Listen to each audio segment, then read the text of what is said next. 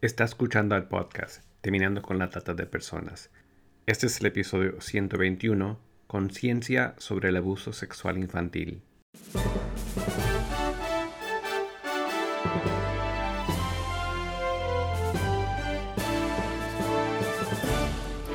Bienvenido al podcast Terminando con la Trata de Personas. Mi nombre es Gilbert Contreras. Y mi nombre es Virginia Contreras. A través de nuestros episodios, que se emitirán cada dos semanas, buscaremos empoderarlo a usted con herramientas para estudiar el asunto, ser una voz y hacer una diferencia para terminar con la trata de personas. Les damos la bienvenida en esta tarde a nuestro podcast Terminando con la Trata a las doctoras Marta Ferragut, Margarita Ortiz Talio e Isabel Calvo. Les estamos agradecidos por apartar este tiempo para dialogar con nosotros. Es un placer, un auténtico placer tener la oportunidad de estar hoy aquí con ustedes. Y nos comunicamos con ustedes para dar a conocer a nuestra audiencia de habla hispana el trabajo que han estado realizando y los programas y recursos que han desarrollado específicamente para la prevención del abuso sexual infantil. Pero para comenzar, algunas preguntas que nos han hecho llegar desde nuestra audiencia son, ¿cuál es la definición de abuso sexual infantil? Si hay un periodo de edad de mayor riesgo de sufrirlo y qué consecuencias tiene a corto, medio y largo plazo. Buen día a todos, encantada de compartir también este espacio. Muchísimas gracias a Virginia por invitarnos el abuso sexual infantil en realidad es un tipo de maltrato que implica a un menor, a un niño una niña, em, en una actividad sexual que busca gratificar eh, a un adulto o a otro niño o niña que lo supera en edad o en desarrollo o en fuerza o en posición. ¿no?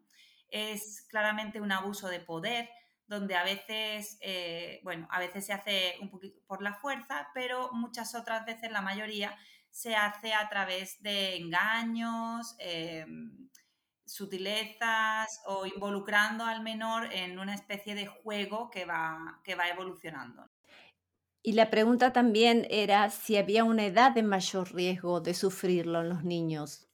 Sí, de respecto a la edad, bueno, en cualquier momento de la infancia no puede ocurrir eh, el inicio de este tipo de abuso, pero las investigaciones dicen que la edad que llamamos aquí de la educación primaria, entre los 6 y los 9 años, es una edad clave de mucho riesgo, ¿no? Ahí hay un momento importante de riesgo de inicio, pero también estamos viendo que hay un, otro momento en la adolescencia donde también pueden ocurrir eh, un, repunte de, estas, de estos tipos de abuso.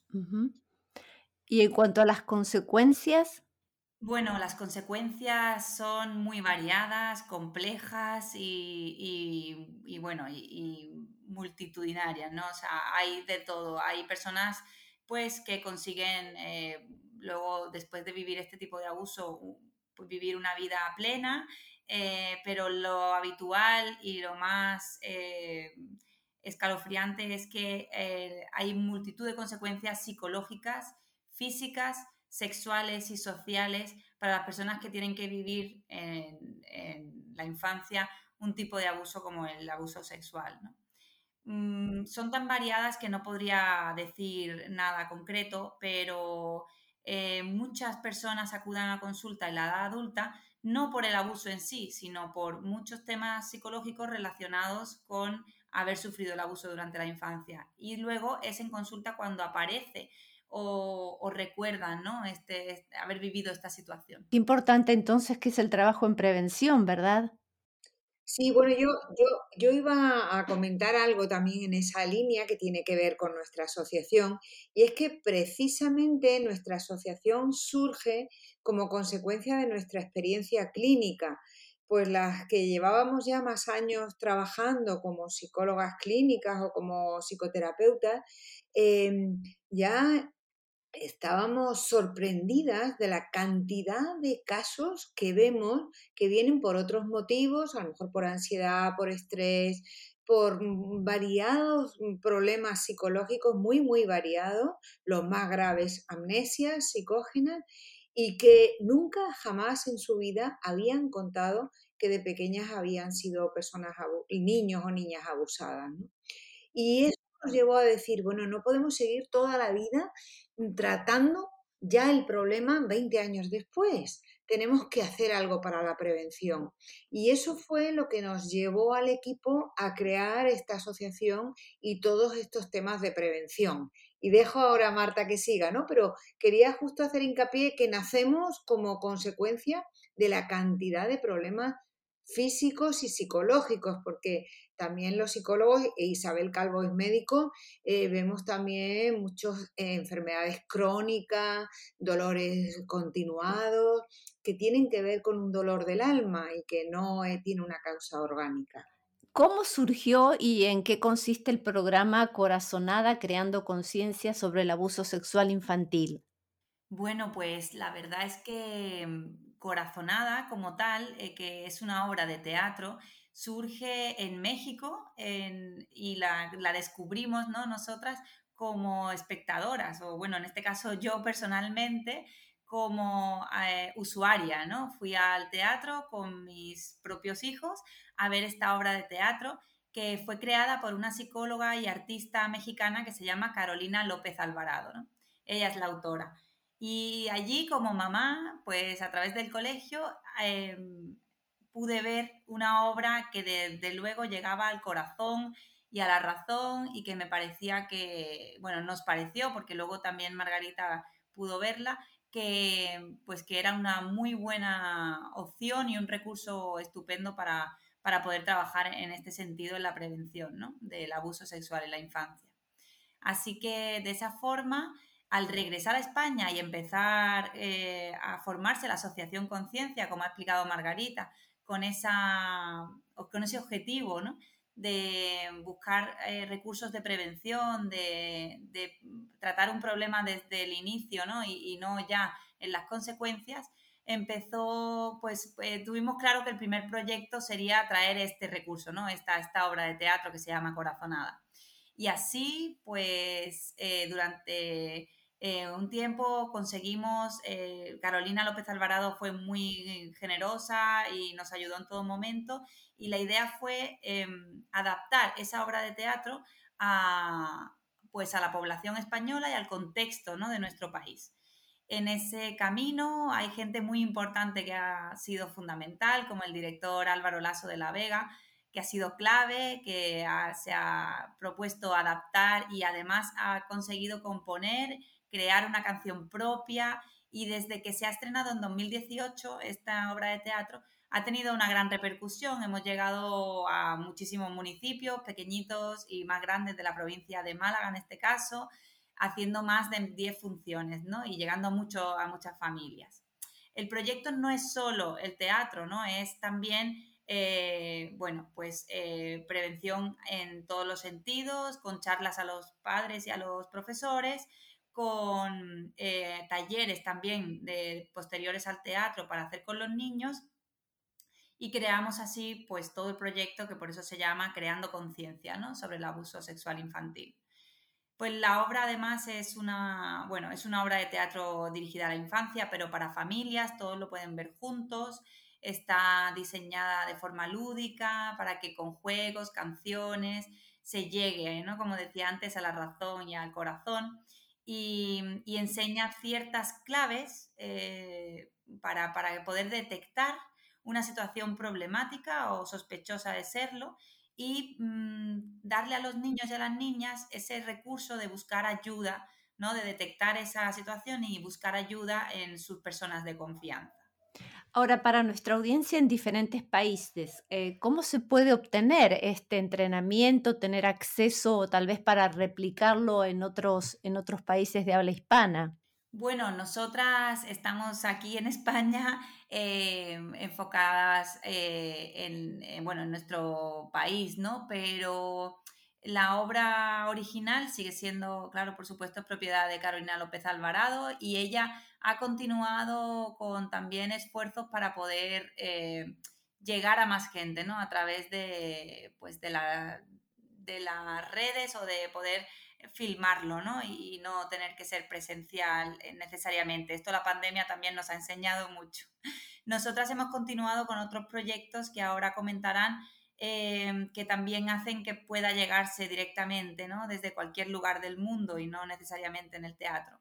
Pero si están aquí, o por lo menos en Europa, por supuesto, contactando con nosotras y haremos lo posible por llegar y en, bueno, en el continente americano, pues con Carolina López Alvarado y su fundación Cendes, eh, seguro también que contactando pues es posible llegar con el recurso a más sitios. ¿Y eh, la, la, obra de teatro es de una hora? ¿De cuánto tiempo es?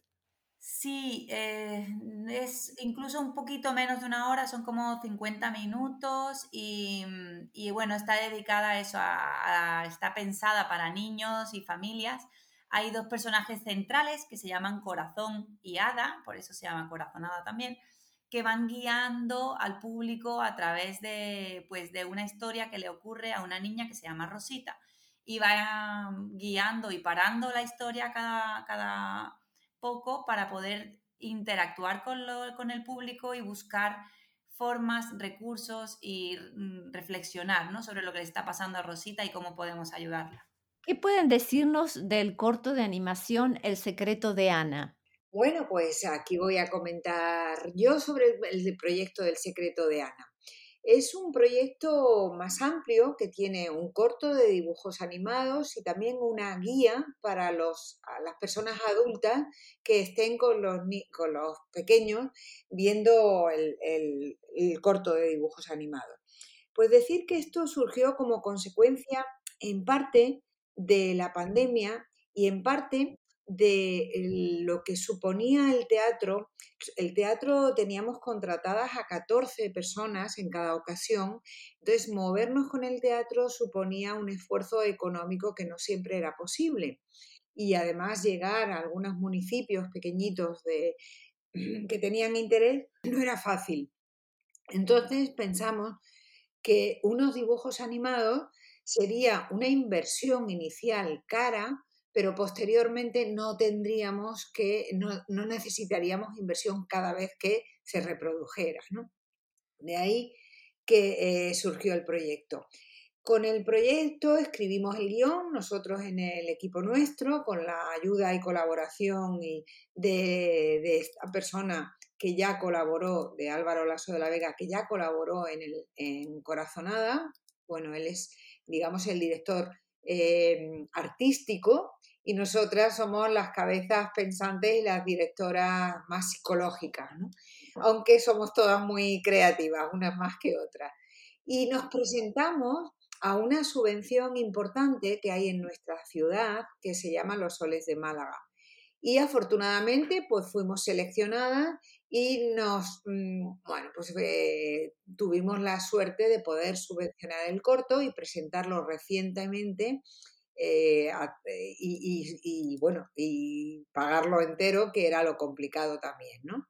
Seguíamos en nuestra línea de trabajo con una metodología creativa que fuera lúdica para los menores, como el teatro, pero algo que una vez eso, una vez que se tuviera, se pudiera ver tantas veces como se quisiera ya de manera gratuita, ¿no?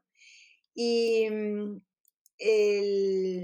se complementó se complementó, ahora cuento más de, los dibujos animados, pero se complementó, que nos pareció también muy importante, con una guía para los docentes y para los familiares. Una guía que trata de hacer después de que los niños visualicen los dibujos animados, de que hagan actividades, actividades relacionadas con lo que han visto actividades que no todas tienen que ver con abuso, actividades que tienen que ver con el juego, con qué es la tristeza y cómo sienten ellos la tristeza, qué es la intuición, porque consideramos muy importante la intuición de los menores. Los menores enseguida saben cuando algo les gusta y cuando algo no les gusta. Y los adultos tenemos que saber y hacerles caso a esto que nos dicen ellos cuáles son los secretos buenos y cuáles son los secretos que nunca debe guardar un menor, Cómo podemos ayudar a otros niños y qué es la violencia o el abuso, las cinco personas de seguridad, palabras secretas, etc. Es decir, que tenemos 10 actividades que ofrecemos en la guía a las personas adultas para que puedan trabajarlas después en las escuelas o en casa con sus menores. Los dibujos animados tienen una duración de 15 minutos. Decir en vuestro caso que los tenemos traducidos al inglés, tenemos los subtítulos con una profesora de inglés nativa y que, bueno, nuestra intención es llegar al mayor número de, familias y de escuelas posibles. Son 15 minutos, lo pueden ver varias veces, pueden ir, eh, digamos, interiorizando el mensaje de manera seguida y los protagonistas son un grupo de seis menores, tres niños y tres niñas, que hemos procurado que tengan distintas nacionalidades y distintos acentos, ¿no? Y luego, por otro lado, hay una perrita, un árbol naturaleza y un búho sabio que acompañan a los niños y a las niñas en su, en su historia, ¿no? De hecho, si en, nuestra web entráis en la parte de psicología positiva, veréis también que hay un corto de psicología positiva que se llama Interconectados, que está también dedicado, o sea, que los protagonistas son los mismos niños. La idea es seguir una serie con esta pandilla que se reúne y que van resolviendo problemas. Uno de los mensajes más evidentes que damos más claro es que aunque los niños se lo cuenten entre ellos, algo tan terrible como un abuso sexual, ellos, el objetivo siempre debe ser confiar y contárselo a las personas adultas que ellos no tienen por qué resolver un problema de este calibre. Y es uno de los mensajes claros que enviamos tanto en el teatro como en los dibujos animados. Y que tengan cinco personas de seguridad. Porque muchas veces las personas adultas nos quedamos bloqueadas y no somos capaces de responder cuando un niño nos cuenta algo así o nos lo cuenta en clave. Y, hemos visto muchos bloqueos de adultos o muchas mamás que no pudieron responder a lo que su hija o su hijo les contó. Entonces, entendemos que entre cinco personas adultas, si la primera no te entiende o no te responde, vete a una segunda y si no, así hasta cinco. Tenemos el convencimiento que entre cinco personas, siempre adultas, habrá una preparada para escuchar a un menor. Qué bueno este trabajo con niños, pero al mismo tiempo con adultos para saber realmente cómo ser estos adultos de, confianza y no quedar paralizados ante un relato así. Pues eh, Virginia, es que nuestra experiencia precisamente es esa, nos ha impactado mucho cuando empezamos a trabajar con adultos y con niños. Los niños no tienen problemas, se enteran enseguida y lo captan enseguida y, y trabajan a gusto y no se asustan somos las personas adultas quienes nos quedamos bloqueados. Muchas veces los mismos profesionales y nos cuentan, uy, pero si es que yo fui a un psicólogo y me dijo, bueno, eso ya ha pasado, eso ya olvídalo, ¿no? Y es el propio profesional que, que, no ha podido o no ha sabido gestionarlo. Y por supuesto los propios docentes. Y no digamos mamá o papá cuando lo que le estás contando es que alguien de su propia familia, a mamá, ha abusado, o un primito mayor, ha abusado de, bueno, cuenta algo que tiene que, que sabe que va a impactar a toda la familia y que va a romper toda la, eh, digamos, el equilibrio de la familia. ¿no? Es, eh, nuestro, impacto ha sido ver cómo somos los adultos quienes no estamos realmente preparados muchas veces. Eh, a quien nos preocupa mucho transmitir los recursos es también a los adultos. Una vez más, como nuestra audiencia es muy amplia y ahora pensando que a través tal vez de este corto de animación se puede llegar a una audiencia más grande y no solo limitarlo a un espectador de una obra de teatro, ¿podrías, Margarita, decir a nuestra audiencia cuál es la página como para que puedan tener acceso o tener contacto con ustedes? Sí, pues si entran en nuestra página web eh, asociacionconciencia.com eh, y dentro de ella está El secreto de Ana, que así se llama el proyecto. Y dentro del proyecto tienen acceso tanto a los dibujos animados, que son 15 minutos de forma gratuita, Pedimos, bueno, que si alguien después de verlos quiere ayudarnos y colaborar haciendo una donación, pues, pues lógicamente nos ayudará a seguir con otros proyectos, ¿no? Será estupendo. Pero en principio tiene acceso libre y también a la guía para, personas adultas y para docentes y familias. También tienen acceso allí en nuestra página web y lo mismo, pues eh, si quieren hacernos una donación porque les sirva o si quieren ponerse en contacto con nosotros para que, por ejemplo, en un centro docente formemos al profesorado para que a su vez después lo haga en el aula, pues estaremos encantadas. O una asociación de madres y padres, de un centro escolar, que formemos a los adultos para que después ellos vayan más relajados y más tranquilos y ante cualquier duda puedan acceder a nosotros o preguntarnos. No tienen más que escribirnos un correo y estaremos encantada de por cualquier parte del mundo colaborar en la prevención de esta terrible lacra que es muchísimo más frecuente de lo que cualquiera se puede imaginar. Tal vez eh, entre nuestra audiencia hay estudiantes o jóvenes que son creativos, que saben de tecnología, que saben, tal vez están en el arte, en el teatro o bien en todo lo que es estudiantes de, cine. ¿Qué podrían decirnos para enfatizar una vez más la importancia de la utilización de dibujos animados para la prevención del abuso sexual infantil? Bueno, somos unas convencidas de que la manera mejor de llegar a los menores es a través de su lenguaje, ¿no? Y ellos lo que más les entretienen es precisamente todo lo que sea creativo y el lenguaje visual y unos dibujos animados no he comentado antes, pero uno de los primeros pasos que dimos eh, una vez escrito el guion fue eh, reunir a un grupo de niños entre 6 y 10 años y que nos contaran y que trabajaran a través de dibujos cuáles serían los elementos que para ellos eran más atractivos en unos dibujos animados. Entonces, eh, todos los elementos que hemos ido integrando en los dibujos animados ha sido gracias a la colaboración de los menores que nos han dado las claves.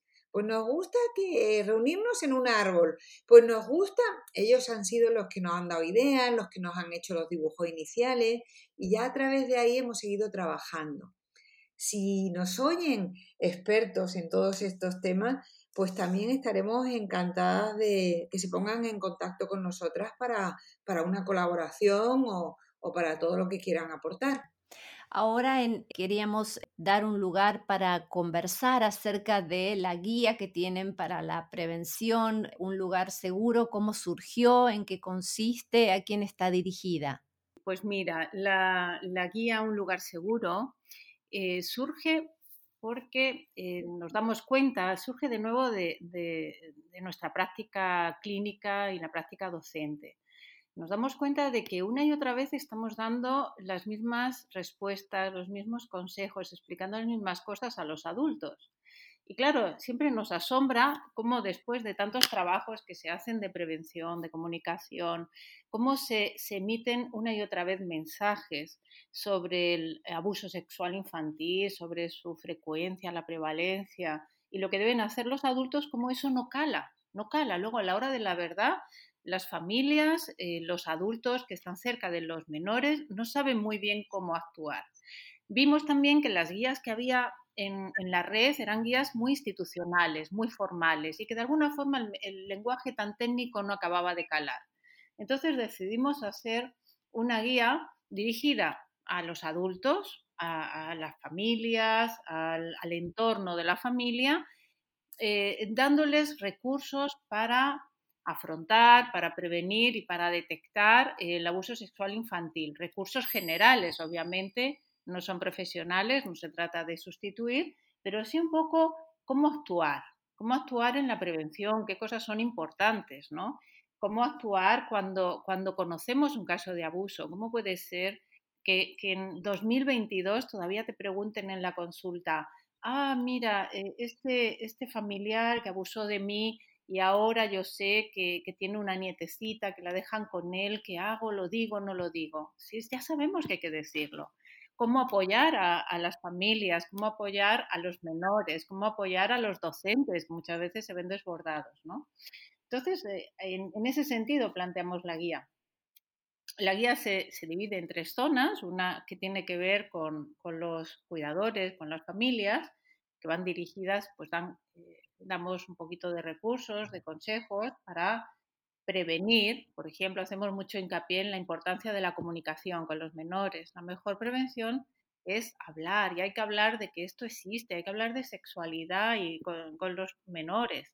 Tienen que saber qué cosas son adecuadas, qué cosas no. Y tenemos que tener una cierta atención a los signos de, que nos pueden alarmar, ¿no? Otra cosa importantísima es parar y proteger, es decir, cuando tenemos sospecha, yo ya no digo conocimiento, sospecha de que algo le está ocurriendo a un menor, ¿cómo protegemos al menor y evitamos que vuelva a ocurrir? ¿Cómo parar la situación para que no se vuelva a poner en peligro de que ocurra? ¿no? Y una tercera parte importante es cómo atendemos el daño, qué recursos tenemos. Todavía hay muchas familias que callan, ocurrió esto, bueno, como es pequeño o pequeña, no se ha dado cuenta, seguro que esto se olvida y no acuden a, profesionales de la ayuda porque es como que no acaba de calar la idea de que el abuso sexual infantil trae graves consecuencias, graves secuelas eh, psicológicas y físicas. Eh, también es importante el apoyo de la familia extensa, de los grupos que rodean a la familia. Muchas veces la familia quiere denunciar, pero los grupos que rodean no quieren, ¿no? Hay enfrentamientos dentro de la familia, se dejan de hablar, abuelos, eh, entre hermanos. Claro, es un, es un cataclismo, hay que reconocer que la tensión para la familia es altísima, ¿no? y, también es un problema dentro de las instituciones escolares. También es, muchas veces los docentes están desbordados con estas situaciones porque eh, falta soporte del grupo. Es tan importante que la familia apoye al menor como que el grupo externo apoya a la familia, porque la familia va a ser la primera, digamos, muralla ¿no? que protege al menor.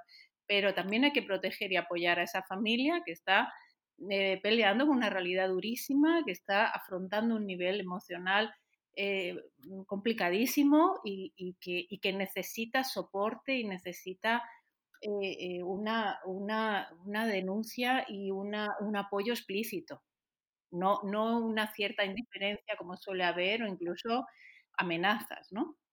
Entonces la guía va dirigida a eso. Se puede descargar en nuestra web de forma gratuita como bien dice Margarita, agradecemos cualquier colaboración y, agradecemos mucho si hay donaciones en la cantidad que sea, por, si, alguien quiere y puede. Y, la verdad es que nuestro objetivo, tanto con la, guía o la guía que acompaña al corto eh, o los talleres que hacemos de formación, es llegar al mayor número posible de, adultos eh, que son los que de verdad pueden prevenir el abuso sexual infantil. Los niños solos no pueden. Somos nosotros, es nuestra responsabilidad como adultos denunciar, es nuestra responsabilidad como adultos proteger y es nuestra responsabilidad como adultos evitar que se propague el daño. Cuando se denuncia un abuso, estamos evitando muchísimos abusos posteriores que serían posibles si ese abusador no estuviera eh, expuesto, desvelado ¿no? o entregado a la justicia. Me parece muy importante el acento que ponen en, por supuesto, en este trabajo de prevención para erradicar el abuso sexual infantil, el trabajo con los niños y llegar a ellos con un lenguaje mucho más este, entendible, como es todo lo que tiene que ver con dibujos animados, obras de teatro, pero me gusta mucho la, el énfasis que tienen paralelo para erradicar esto, eh, del, de comprometer a ese papel activo que tienen los adultos, pero también eh, darles herramientas, porque es cierto que a veces se pone todo el énfasis en material para los niños, que es importante, pero no se acompaña al adulto en estas campañas de prevención. Sí, para nosotros es esencial, esencial crear la, conciencia de red, ¿no? Fortalecer todos todo los recursos sociales, todos los recursos grupales para, entre todos, conseguir parar esta, esta lacra mientras que los mensajes sean dirigidos a los niños, que ellos, ellos solos no van a poder, obviamente, como mucho conseguimos cierta conciencia que lleve a denunciarlo, pero si el siguiente paso, que es la reacción de los adultos, falla, como hasta ahora está pasando, ¿eh? pues por bloqueo emocional o por negación o por, lo que sea, o no por miedo social, hay mucho miedo social, claro, no hacemos nada más que perpetuar una y otra vez el silencio, el secreto y por tanto el abuso. Para nosotras eh, y es esencial la red, la red que va, va extendiendo la protección ¿no? e involucrar a todos los agentes sociales posibles, que esto no sea solo un tema de eh, privado familiar y justicia, Aquí se tiene que involucrar todo el mundo para poder sacar adelante la prevención real, ¿no? Todo el mundo. Bien, eh, Margarita, Marta, Isabel, en este cierre queremos agradecerles por la participación en nuestro podcast y queremos dejarles un minuto para que puedan decir un mensaje final y cómo conectarse con ustedes una vez más. Bueno, por mi parte, la conexión con nosotras es a través de la página web asociacionconciencia.com y el mensaje sería lo que ponemos en la guía, es que es nuestra responsabilidad como adultos que el mundo sea un lugar seguro para niños y niñas. Pues el mensaje que yo lanzaría es un agradecimiento, un agradecimiento a vosotros porque eh, colaboraciones como esta es la que nos, hace tener la esperanza de poder llegar mucho más lejos. Así que esto es la red de la que hablamos también, que gracias a, bueno, a periodistas, a, a vosotros, a podcasts, a redes, todas las personas que nos oigan y también nos puedan ayudar a extender este mensaje serán muy bienvenidas y lo agradecemos de corazón. Muchas gracias a vosotros, Virginia. Bueno, yo solamente añadir y sumarme al agradecimiento y a las felicitaciones por este podcast. Y yo me gustaría añadir el título de nuestra canción, eh, tanto en el teatro como en, El secreto de Ana y que, nos sirve de guía en todos los sitios y es un mensaje para los niños y las niñas que dice no estáis solos, nosotros os escuchamos. De mi parte, muy agradecida por esta conversación en este día. Únase a nosotros en la lucha contra la trata de personas y le daremos herramientas que necesita para marcar la diferencia en su comunidad. Visite nuestra página web terminando con la trata.org terminando con la trata.org.